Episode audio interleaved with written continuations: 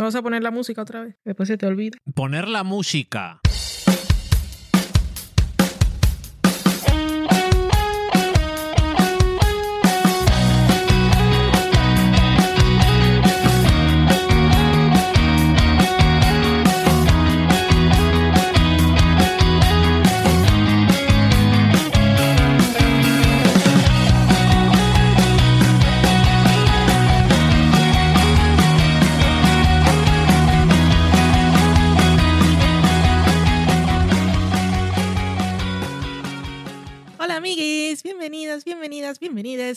Al podcast del sofá a la cocina. Yo soy Valen y estoy aquí con Dani. Hola Dani, Hola, Valen. ¿qué tal? Bien, ¿y tú? Si estás escuchando este programa la primera vez, pues yo soy Valen, como había dicho, soy barranquillera. ¡Wow! Sabor. Y vivo en Burgos con Daniel, Hola, ¿qué tal? que de Burgos. Previously, on del sofá a la cocina. Y grabamos este podcast desde 2012, un mogollón de años. Y aquí estamos. No, no pienses, es que el otro día lo tuve que buscar para ponerlo en un avión. Empezamos en noviembre de 2012. 2011 igual. Ajá, así es. Estamos desde 2011, no, no dudes que el otro día lo busqué y por lo tanto lo tengo muy claro. Como ha quedado demostrado. Pues sí, 2011. Claro que estábamos en Madrid porque en 2012 nos vinimos aquí en verano Ajá. y ya grabábamos el podcast en Madrid. Correcto. Es correcto, es correcto. Pues... No hacía falta cosas buscarlo. Me podías preguntar a mí.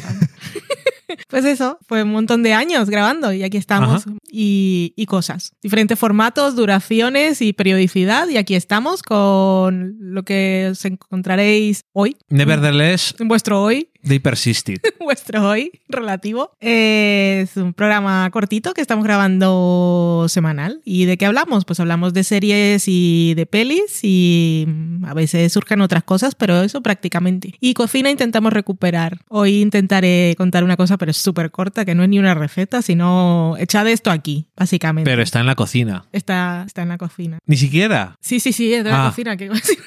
no, no, es un detergente. Te veía nada. mirar así al infinito diciendo, no lo sé si está en la cocina o no. Digo, Es que estaba pensando, ¿está en la cocina ahora mismo? Sí, sí, tengo. Bueno, en fin. ¿Y hoy de qué vamos a hablar? Vamos a hablar de todas las películas que están nominadas a los Globos de Oro. Mentira.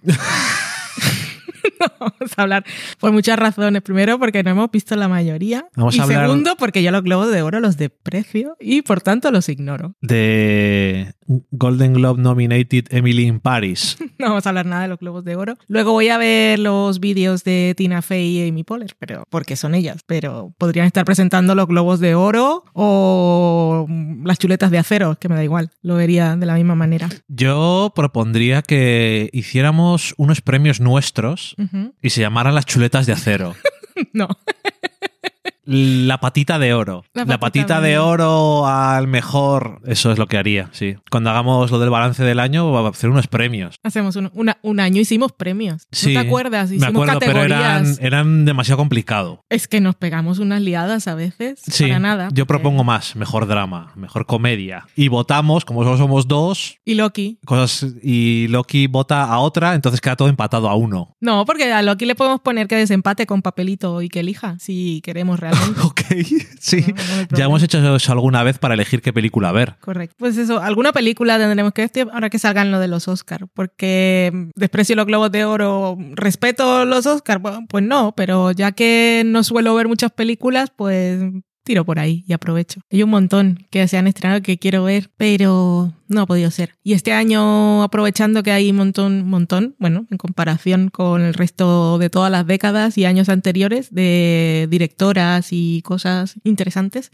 No Pues Madland podríamos ver. podremos ver, entre otras cosas. Y tenemos que ver The Assistant, que la tenemos Uh, en. Hulu desde hace meses y acaba de llegar a Filmin. Desde este que de vivíamos en la otra casa. En fin, bueno, todas las cosas que no hemos visto. Realmente, esto es el programa en el que os vamos a contar lo que tenemos pendiente y no vamos a hablar de nada. Bueno, ese es otro programa que podemos hacer algún día cuando no tengamos nada de qué hablar. Y hoy, actualidad, actualidad, pues, pues no traemos, pero ¿qué es la actualidad? Si esto es un podcast, si esto lo puede estar escuchando alguien en el futuro. Del sofá a la filosofía.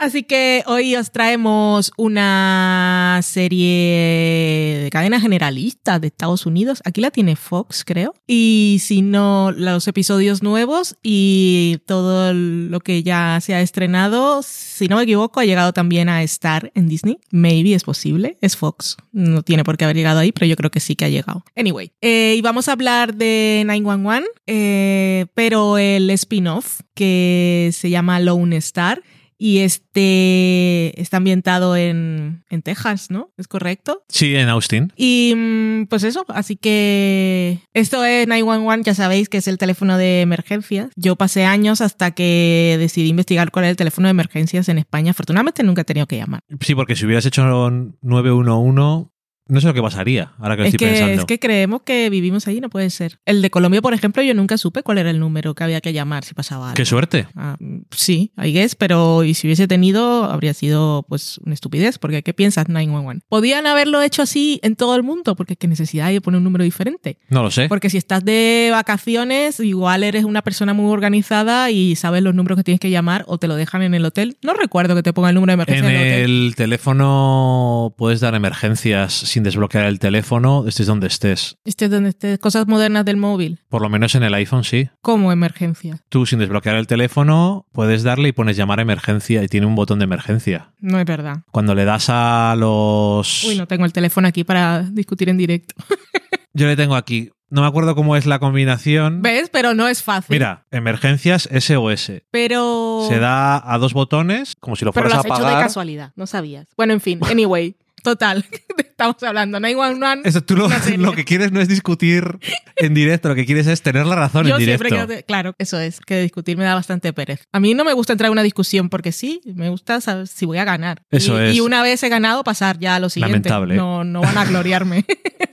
Acabamos rápido. Bueno, 911 Lone Star, eh, eso es la serie que está creada, es de la gente de Ryan Murphy, pero es otro que siempre trabaja con él. Que, mira, voy a irlo buscando ahora mientras estamos hablando para que parezca que lo tengo preparado, pero no es mentira. Es Brad Falchuk, El Falchuk, ¿no? que es el de siempre, el de, de desde Nip Tuck. Ujú. Y mm, pues sigue a un equipo de bomberos, eh, paramédicos, también hay policías y por supuesto la gente que trabaja en los telefonitos. Poco. telefonitos cuando llaman a emergencias eh, y reportan casos muy extraños, rarísimos, que hacen mucha gracia porque es que son rebuscadísimos, pero no son rebuscadísimos, no son, no son invents, son todos basados en la realidad, han pasado en Estados Unidos o en cualquier parte de- del mundo. Y aquí pues la es, es básicamente más o menos lo mismo que en la serie original, que es esto que os he dicho, pero aquí tiene aprovecharon para hacer un reparto intencionadamente diverso porque y estando en Texas, que ya me dirás.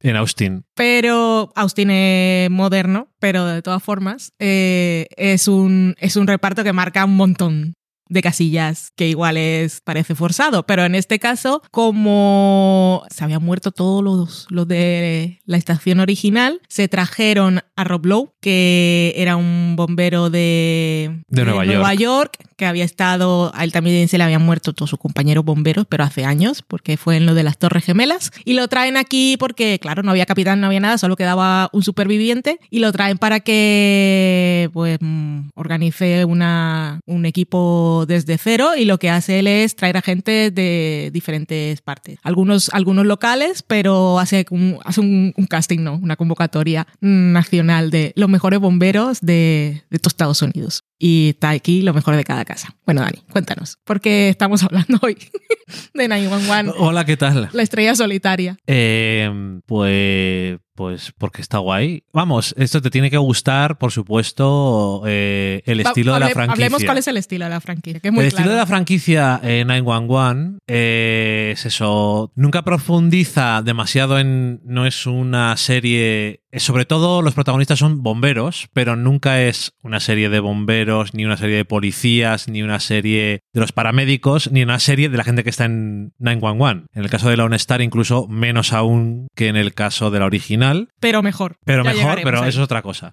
Y mm, es un poco eso, todo el conjunto de gente que responde a emergencias, eh, casos muy locos, como dices tú, y yo asumo que un poco queriendo es una serie muy poco sutil. Con, nada. o sea, cero sutil con. O sea, desde que le ponen el título al episodio, ya sabes cuál es. El tema del episodio, cómo los meten a veces un poco con calzador en las historias que tocan en cada episodio, cómo se relacionan con los casos del momento. Tanto que nosotros tenemos la broma de. ¿Cuántas veces repiten en alto el no, título? no tanto también? eso, sino que a veces empezamos a verlo sin saber cuál es el título del episodio y ya después de que han repetido algo, ah, vemos, vemos un patrón dos o tres veces. desde- ¿Cómo se llama el episodio? ¿Tal? Correcto. O sea, el último episodio de esa serie se llamaba Jinx. Era fácil saberlo, porque lo dicen 50 veces, probablemente, no lo sé.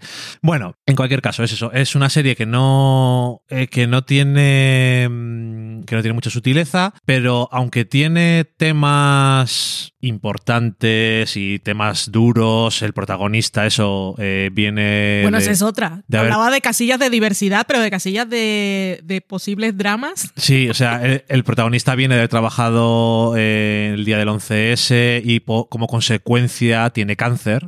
Es un poco el punto de partida, aparte mezclado con que es Rob Lowe y entonces está hecho el casting directamente como diciendo, vamos a escribir a Rob Lowe como bombero y luego le ponemos, a ver si quiere hacerlo. O sea, es un señor de una cierta edad que se ha conservado muy bien y está muy preocupado por su apariencia y con no envejecer demasiado. Y ese es el personaje. y un poco parecido a Rob Lowe. Pero igual que Rob Lowe, también es, tiene un hilo de ligereza en el tipo de diálogos. La música también es poquísimo sutil, pero siempre tiene lo que yo llamo música de shenanigans, que es cuando está pasando algo. También en Grey's Anatomy la usan muy Grey's a menudo. Anatomy es- es la estrella. Siempre es como, ahora está pasando algo que no es serio. Ahora está pasando algo que es serio. y la música es como, wow. Esto es La más música, sutil la música que Hans Zimmer. Eh, sí. Y bueno, pues eso, que al final es una serie que no la ves por decir, voy a ver cómo tratan temas de forma... Yo creo que voy a hacer aquí un, una- un momento de adivinación sin sentido. Momento Y de. es que adivinación sin sentido. He dicho lo que, lo que parecía. Yo creo que es un intento de hacer el absoluto estereotipo de serie de network, que es todos los trabajos que se te pueden ocurrir que son de la típica serie de network, y meter todos los temas lo más modernos posibles y meterlos ahí a puñetazos. Cosas psicológicas, enfermedades, eh, temas LGTB, temas de privacidad, bueno, de todo. De hecho, em, esta franquicia funciona mejor cuanto menos seria es. Porque te- yo creo que llegan las cosas así como con la cápsula de eh, azucarada y a la gente que lo vea y no esté muy así con esos temas, yo creo que le llega mucho mejor. Eh, la primera temporada de Lone Star tenía un drama de un asesinato, de un personaje que ya no está la actriz, y era lo que menos me gustaba. Hmm. Este año no está, más contento que unas Pascuas. Y de hecho, vimos el otro, eh, hace dos semanas o así, lo como dices tú es el presente es etéreo, vimos un, el otro episodio de la otra franquicia, porque como se emite el mismo día, les vemos seguidos, un poco para hacernos la noche de Fox. Eh, el episodio de la franquicia original fue un episodio lamentable. No, es que la original está, está muy mal. Estoy a punto de dejarla. ¿eh? Pero el siguiente episodio no estuvo tan mal. Pero ese episodio en concreto, que en teoría es de una cosa, era una cosa seria y centrado, muy centrado en un tema en concreto, pero lo manejaron con una habilidad. Es como si nos ha olvidado cómo escribir las cosas bien cuando no son, cuando son serias y no sabemos cómo hacerlo. O sea, no tenía ningún sentido. Y hacía un personaje que se supone que es un poco tontete, más tonto todavía. Lo estábamos viendo y de hecho dijimos, ¿pero esto qué es? Pusimos el otro y dijimos, eh, sí, esto sí. Cuando te permites entrar en su frecuencia, es una serie que yo creo que la disfrutas mucho. Te ríes por la absurdez, que como dices tú, son casos que no se les inventan, no, no hace falta. La realidad se supera la ficción. No tienen más. Y otra, decía, otra cosa. Brian, eh, perdón. Falchuk, perdón, que decía en una entrevista eso, que se lo pasaban bastante bien, eh, su equipo de documentación y todo eso, porque tienen trabajo de sobra. No, otra cosa, eh, bueno, de- destacabas que es una serie que tiene cero sutilezas, o sea, no es eso, es entretenida, los casos son locos y todas esas cosas, pero otro punto a favor, que también tiene que ver con lo no sutil, pero que para mí es muy satisfactorio, es que eh, en esos casos locos a los que van los bomberos, que a veces hay dos o tres por episodio, si no es uno que es la super tragedia en la que se gastan todo el presupuesto y es el caso concreto del episodio, lo que hacen es pasar dos o tres o algo así. Y lo que quería decir es que son personajes que mm, son gente de, de episódicos, que son actores que no son conocidos, que no los vas a volver a ver, eh, que aparecen durante pocas escenas. Pero la maravilla es que gracias a esa no sutileza, lo que siempre consigues como espectador es que la gente que es, los que son malas personas, de los de se merecen todo lo que les pasa, o sea, siempre el karma los ataca vilmente, los destroza y les pasa lo peor y es tan... A mí me gusta mucho. Es ver muy de- morir a la gente de diversas maneras y, y- y quemarse y todo. Es que te lo mereces. Es muy de giros irónicos. De eso de estabas quejándote de no sé qué y según estás diciendo una cosa, te cae una piedra encima. Y la verdad es que sí. Te lo pasas bien, la verdad. Hmm. Y está, aparte de Rob Lowe, es el más conocido. La actriz que decía Dani, que estaba en la primera temporada, que ya no está, era Liv Tyler. Y ahora en esta segunda temporada tenemos a Gina Torres y a Lisa Edelstein, que era la de House. Así que muy buenas incorporaciones. Y el resto de actores, que yo no los tenía fichados de ningún, supongo que no, no han salido directamente de, de su casa a trabajar aquí, habrán hecho más cosas, pero yo no los tenía vistos, que están todos muy bien. Sí, la verdad es que Tienen buena bien. química y cuando los van moviendo, o sea, los, gru- los grupusculitos, innecesario esto, redundante, los grupitos que forman están bien y todos funcionan. Y es eso, es una serie entretenida para pasarlo bien. Aquí nada de super arcos de temporada, nada súper complejo, pero de esas series de medios días y tal, rollo escapista, eso. Y no nos olvidemos hablar de Grace, que hemos estado hablando de los bomberos y de todo esto, es que tiene un personaje, para mí es el personaje, mm, es que es maravilloso, o sea, es que no puede ser. Es la, la de 911 Ujú. de, de esta serie, pero en contraste con la serie original, que es todo como más dramático y siempre hay unas historias y tal, esta, esta mujer es la serenidad hecha persona, seguridad y tiene... Tiene un, un baúl de recursos Tiene todo muy claro. o sea, sí. da igual lo que para lo que llame la gente, siempre sabe cómo reaccionar bien rápido y lo soluciona todo. Y, y a veces tiene, tiene casos que son complicados, como una vez que llamó una, una mujer que estaba, llamó al, al 911 para pedir pizza. Y ella enseguida entendió, está usted con una persona y necesita ayuda. Eso fue súper emocionante, es que todo lo resuelve tan maravilloso. Y esa- hay que, hay que, tiene que saber, o sea, hay que tener la mente muy rápida para poder ayudar a una persona en esa situación y decirle lo que tiene que decir y saber cómo preguntarle las cosas para que la, esa persona no, no esté más nerviosa y tú puedas obtener la información que necesitas. Es A ver, maravilloso. eh, y con el sadomaso, que aquello era risión, o sea, que es fantástica, yo la amo. Pero, como decíamos, en el estilo de la serie, no es ni sutil cómo se llama. Se Se llama llama, Grace. Grace. que es gracia. Bueno, O sea, y hay un episodio en el que se pone a prueba su nombre y se alza. Y la verdad es que es un personaje aspiracional. Totalmente aspiracional. O sea, yo quiero tener su, su, su inteligencia emocional. En el, un episodio que tiene un. Lo que en cualquier otra serie y en la vida real se puede convertir en un dramón fuente de conflicto y en enfados y silencios con su pareja, porque su pareja le guarda, no le da una información Ujú. porque es algo relacionado con su padre y el otro también está ahí metido en el medio y es un rollo, es un marrón lo que él tiene encima. Y lo que ella le dice al final de la noche es, em, es esto, ya lo sé, no te preocupes, te entiendo, pero ahora no quiero hablar de ello. O sea, yo quiero ser ella, o sea, no hay enfados, no me enfado contigo y no me- entonces me enfado porque estoy enfadada contigo y me voy a... No, o sea, es esto y nos vamos a dormir, o sea, totalmente aspiracional. Quiero Es ser la Grace, gracia, Nuestra Señora de Grace. y si algún día, si algún día tuviera que pedir ayuda, ojalá tener una Grace. Pero bueno, es. En fin, da igual. ¿Qué más tenemos hoy? Pues tenemos otra cosa que no es novedad. en fin, esta se llama The Ghost Run Show, el, el show que acaba malamente, o sea, todo va a ir mal. El Esto- show que sería el malamente show acaba o algo así. Sí, que he estado leyendo un poco de, de historia para no llegar aquí como Como yo.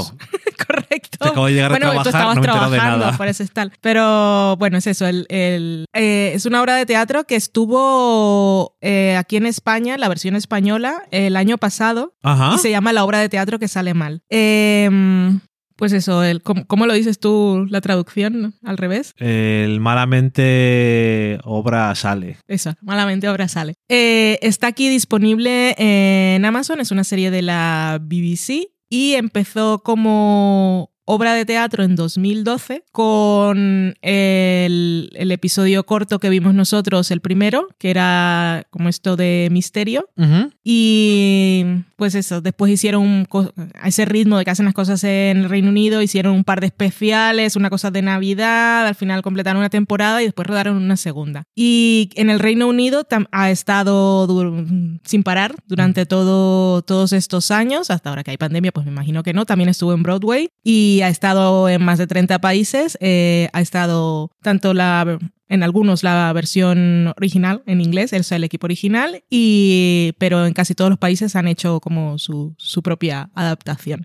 ¿Y cuál es la idea de esto? Pues lo que vemos es eh, literalmente la representación de una obra de teatro en un teatro con público. Ellos están Es haciendo... que, su- que la BBC lo, harían, lo hacían mucho eso, Sí. ¿no? Y, y ellos hacen su obra y ¿qué es lo que pasa? Pues como dice claramente el título, es una obra, una, un- una actuación en la que todo lo que puede salir mal sale peor. Sí. O sea, todo lo que no te puedes imaginar. Desde gente que entra tarde antes, se olvida las líneas, el atrezzo que es incorrecto, las cosas del escenario que están mal diseñadas, puertas que no llevan a ningún sitio, gente que se cae. Anyway. Es un poco, o sea, el, el primero que vimos nosotros, que era así un rollo de misterio, un asesinato. The Lodge. Eh, es un poco como si fuera Agatha Christie y el tono un poco que tienen todos los episodios en sí es, es el tipo de humor que a mí podría no gustarme porque es rollo Monty Python y hay muchas cosas también de humor físico y hay alguno que se me hace un poco largo. Pero en general me río mucho. Y con algunos, obviamente, con unos te ríes más que otros. Aparte, esto, decimos, el primero que vimos, que era rollo así, misterio, terror y tal. Cada episodio dura media horita y cada uno es un género diferente. Eh, vimos otro que era como de cosas de espías en la Segunda Guerra Mundial. Eh, el último que vimos, para mí, ha sido el más A mí es que más me- a mí es que más me ha gustado de El- todos. Es uno de, de un juicio. Es que es, es maravilla. O sea, no, no hemos, solo hemos visto tres y, y ese. O sea, si solo vais a ver uno para ver si os gusta, yo digo que probéis con ese del teatro, porque si no, si al final decidís Con que ese no. del teatro. Con ese del teatro, con el de los juicios, porque que ahora miro cuál es el título para que lo veáis y o lo ponemos en las notas si no llego, porque por eso que igual lo veis y dices, vale, está bien, pero no me voy a animar a ver más, pues entonces veis este que, que os lo vais a pasar bien seguro. Es que la parte en este, lo que más risión hace es el, el diseño del escenario, que alguien se, alguien se equivocó con las medidas. O sea, es tan absurdo. es- Estaba- es- se lo dieron en pulgadas y lo, con- y lo construyeron en centímetros. Es que no es demasiado absurdo, pero es muy, muy, muy divertido. Así que es- eso es, es, es una Es que- absurdez. totalmente. Porque a, a mí lo que más gracia me hace, quizás, de la serie es el espíritu del director, el espíritu indomable del director y alguno de los actores, porque otros son, son muy lamentables, de ahí, the show must go on. Sí, o sea, el show hay debe que- continuar. Hay que igual. hacerlo sea como sea, aunque sea sin ningún puto sentido. Sí, que si no funcionan las cosas, tú haz como que nadie se ha dado cuenta. Improvisemos y ya está. Eh, sí, el primero que vimos fue el de The Lodge, que yo, más que como uno de Agatha Christie, lo diría como una de estas tramas eh, de sobrenaturales, así de fantasmas antiguas, Rollo de gótico, misterio sí. gótico. Y da igual, el caso es que, aunque ese tenía alguna de las partes por las que más me he reído y todo tiene que ver con una silla de esas para subir por las escaleras, em, tiene un par de chistes que se quedan un poco más estancados, como el del, del pobre señor este que no puede ir a ningún sitio y se está todo el rato riendo durante Ya. casi un minuto y al final te acaba llegando demasiado. En el Reino Unido no les importa nunca pasarse de incómodos, entonces no pasa nada. Em, el de la, los espías, que eran espías de la Segunda Guerra Mundial, también estaba gracioso, pero yo creo que lo mejor es el principio que dicen...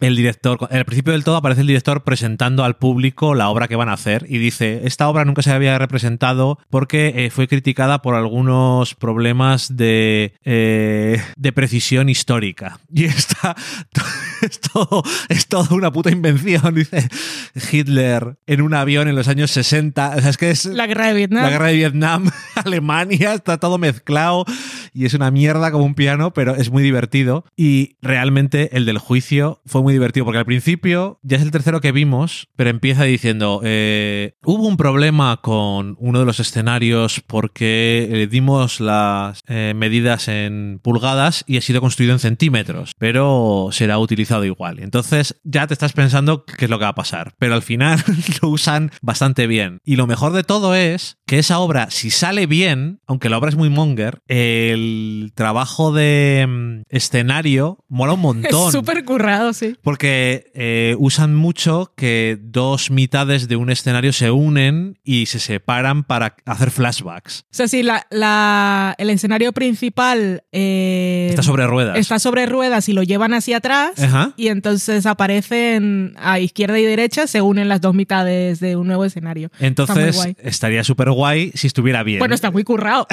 pero, pero luego enseguida empieza a ir todo mal. es que hay mucho curro para hacer tantas cosas mal. Ajá, O sea, correcto. eso no es. Porque cuando yo leí de lo que iba, pensaba que. Yo no sabía que era ficción y pensaba que eran obras de teatro en la vida real que habían ido mal. Pero es que no sería ni de lejos tan divertido como esto, porque es exagerado. no es, o sea, iba a decir, no es ficción. Es ficción en el sentido de que están saliendo mal las cosas. No, que yo pensaba que no era ficción. Era te digo, no, pero te digo que, que es ficción en el sentido de que las cosas salen mal porque está así bien el guion, pero que mola porque es están representando una obra de teatro delante de gente en directo. Y entonces es una obra de teatro, aunque está todo yendo ficticiamente mal y excesivamente mal. Yo tengo que reconocer que es cierto que es muy, mucho de humor físico porque se dan muchísimos golpes y se rompen muchas cosas, pero no sé por qué eh, la expresión estoica de los actores intentando que todo continúe es bastante me hace bastante gracia. Sí, no, es que hay unos, hay momentos. Yo creo que igual era el primero. Cuando hay cosas que se alargan, Sí. es que yo, yo me pongo muy nerviosa. Ya. Pero eso es el mal de Saturday Night Live también para mí. O sea, digo, Sí, basta ya. O sea, para ti un no- sketch tendría que durar la mitad de lo que dura. Sí, y cuando hay una cosa que la alargan, que es lo mismo, y,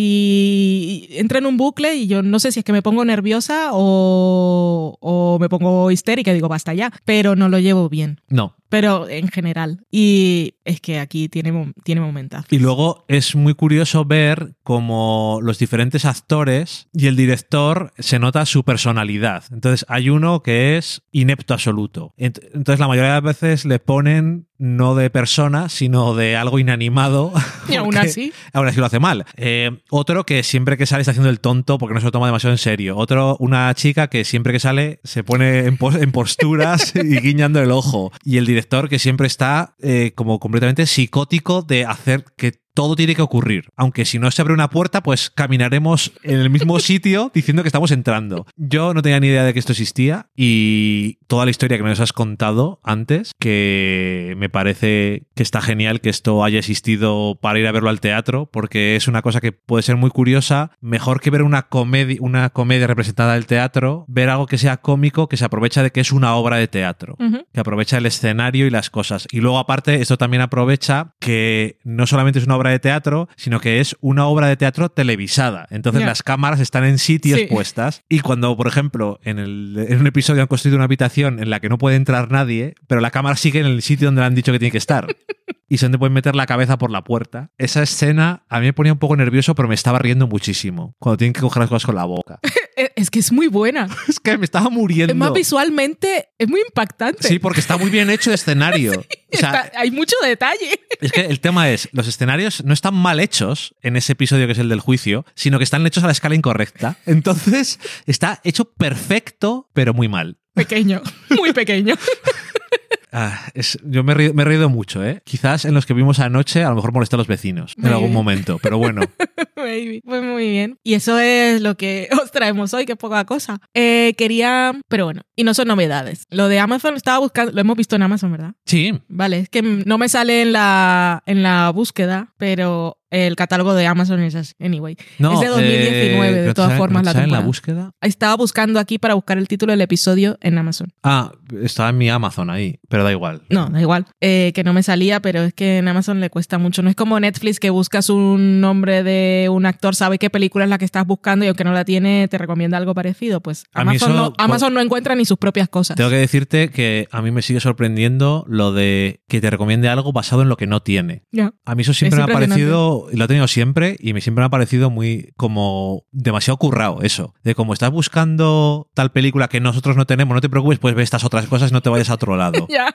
Pues Amazon acabo de buscar. El buscador su- de Amazon siempre ha sido, y no, y ha no sido está. muy malo, siempre, sí. Ay, es muy triste. Eh, así rapidito. Ah, otra cosa que voy a comentar. eh, pero bueno, luego. Quería saludar a Estela Maris, que en el programa pasado habíamos saludado a alguien porque había visto Euforia y ella también nos había dicho que se había animado a ver Euforia, pero lo dijo en Facebook y Mm. en Facebook a veces nos perdemos. Y preguntarle a María, María M qué tal va con MM, que es Mad Men, las, las dobles M, si, si ha Sí. seguido y si le gusta. Que sí, que yo la respondí, pero se me olvidó decírtelo, que ya va por la quinta. ¡Oh! Se va a acabar. Y dice que le encanta el, el apartamento de, de Don Draper. que Todos, todos hemos caído rendidos, hemos soñado con ese loft. Es espectacular. Sí, la verdad es que sí. A lo- Los ruidos de se va a acabar el mundo, que no- nos, nos pusimos muy gloomies haciendo teorías y con los ruidos que había siempre de sirenas y cosas. Pero ese apartamento es fantástico. Eh, ahí, ahí es donde está la escena de Loving Life. Sí. Vale, correcto. Eh, lo que iba a decir rápido de cocina,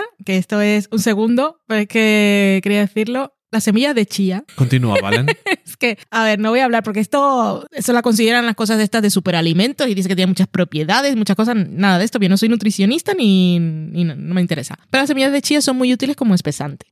Y eh, yo las recomiendo, las usan mucho para recetas veganas, para hacer eh, mm, yogur y mousse y cosas, y también como huevo, porque cuando las hidratas y las dejas en agua, hace como una gelatina. Es muy curioso. Em, y luego si te hace poner leche de coco y las dejas ahí por la noche, a la mañana siguiente está súper espeso como si fuera un yogur y luego le echas cosas y tal. Pero yo para lo que voy a recomendar, que me parece muy útil, eh, hay gente que la- se pueden comer crudas. Lo que pasa es que, hay que dicen que crudas no tienen las mismas propiedades y tal y cual. Pero como estoy hablando como espesante, me da un poco lo mismo. Vosotros investigáis lo que queráis. Pero en una salsa, en lugar de echar maicena, si echas semillas de chía sin hidratar ni nada, porque van a absorber un poco el agua y ahí con el calor se activan, eh, es, es fantástico. O sea, parece mágico, como enseguida y tal. Y a mí, para lo que más me gusta es para hacer mermeladas. Me parece fantasía, magia, brujería. Eh, por- Barra. porque yo he hecho, ahora que estamos en época de fresas, que se ponen maduras rápido y, y bueno, y, y se pasa la época rápido, eh, yo he hecho un montón de fresas cortadas en la crockpot y cuando ya están, el tiempo que sea, que no sé cuál es, eh, las paso... La receta de hoy. Bueno, vosotros sabéis que lo podéis hacer también en una cazuela normal, que creo que no es mucho tiempo, en la crockpot todo dura más. Pero también yo voy cada hora a mirar qué hace. Eh, luego lo pasáis por la Turmix, licuadora o lo que sea. Va a quedar mm, muy líquido porque esto fresas ahí y su agüita. Eh, pero le echas una cucharada de semillas de chía y cuando se enfría, es que eso es. Es mermelada que parece... Yo no le echo azúcar ni nada, pero podéis hacer lo que queráis. Yo fresas y chía y tiro para adelante. Si están buenas. Si me han tocado unas fresas malas, pues luego me encuentro con que la mermelada pues, me ha salido fatal. Fantasía barra brujería. Así que eso, usar la chía como espesante es mi recomendación de hoy. Hablando de fantasía barra brujería, Valen, tienes que decirnos qué nos encontramos el otro día en YouTube. Es fantasía, no es brujería. Esto no es brujería. Un poco. No, brujería no es, pero... Bueno, un poco brujería sí es. Es brujería porque te hechiza, sí, es verdad. ¿Ves? Porque empiezas a verle y dices, jaja, qué absurdez. Y si no hubiese sido tan tarde, yo lo habría visto entero. ¿De qué estamos hablando? De Hamilton. Ah, ya has visto a Hamilton muchas veces, mujer, y lo has contado aquí. Y más veces que las he visto, que, Y no- que y no lo he visto y no, no he contado una mierda. Pero es que es Animal Crossing, no sé, seguramente, sobre todo al principio de la pandemia, el año 2020, para los que vengan del futuro, la pandemia de 2020, espero que no haya más. Eh, había un- en Twitter seguro que os encontrasteis un montón de gente. Todo el mundo sabe lo que es Animal Crossing de a Animal estas Crossing. alturas, yo creo, Igual, hay gente que no, pero hay gente que juega, hay gente que lo ignora y hay, igual hay gente que en su timeline pues no tiene a nadie que jugaba Animal Crossing. Anyway, es un jueguito de... un jueguito.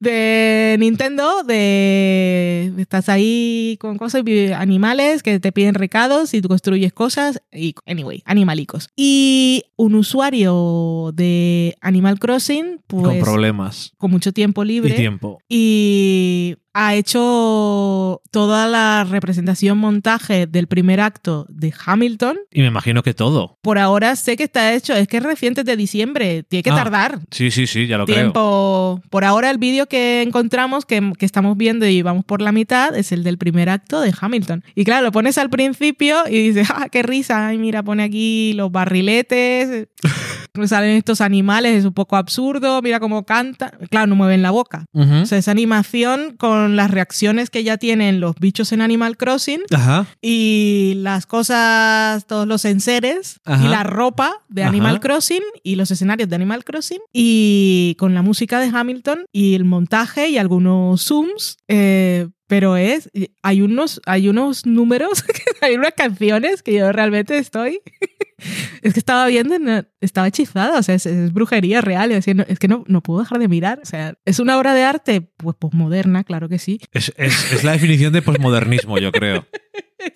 Eh, os dejaremos el enlace. Es, es- es brujería. Es brujería como si te hechiza, igual tienes que ser una persona ya que tienes que tener, estar predestinado. Débil. Sí, Tienes que, ser- tienes que tener gen mutante para que esto te afecte, pero yo estaba, lo- es que lo habría acabado. Bueno, tienes que conocer Hamilton y Animal Crossing. Si no, ya, ya, claro. ese es el diagrama de Venn que se une ahí. Eh, no será muy pequeño No. la cantidad de gente, porque, No, porque tanto Animal Crossing como. Hamilton son cosas muy populares, efectivamente. Que en 2020 fueron más populares aún. Correcto. Porque fue cuando lo pusieron en Disney y todo el resto del planeta tuvimos acceso a la obra. Eh, en fin, es si sois fans de ambas cosas, tenéis que verlo. Eh, es indescriptible. O sea, Correcto. Es una de esas cosas como las casas de Operación Triunfo y de Gran Hermano. Si, Ok. no, si no lo vives, no, no lo entiendes.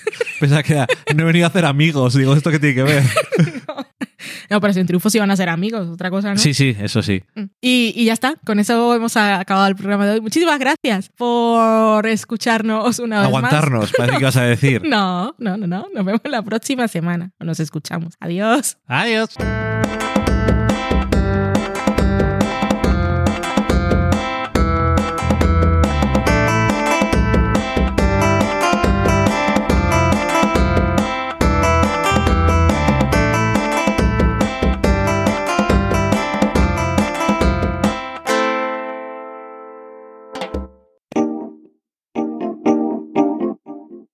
Acabáis de saborear un programa del podcast Del sofá a la cocina.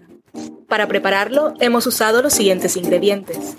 Un Dani, una Valen y una licencia Creative Commons, reconocimiento no comercial compartir igual. Cuando tenemos los ingredientes, los picamos muy finos, los dejamos pochando en una sartén y cuando estén caramelizados, los mezclamos con la licencia Creative Commons, que, cuidado, no admite uso comercial de la obra original ni derivadas, que se tienen que distribuir con la misma licencia que la original, siempre citando a los creadores.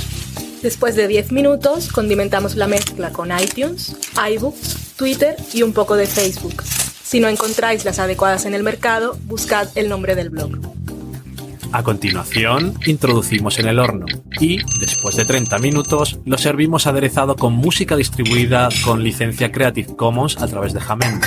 Al final del post correspondiente vienen especificadas concretamente. Si tenéis alguna duda con respecto a la receta o a cualquier otra cosa, podéis preguntarnos a través del correo electrónico del sofá a la cocina gmail.com. Buen apetito.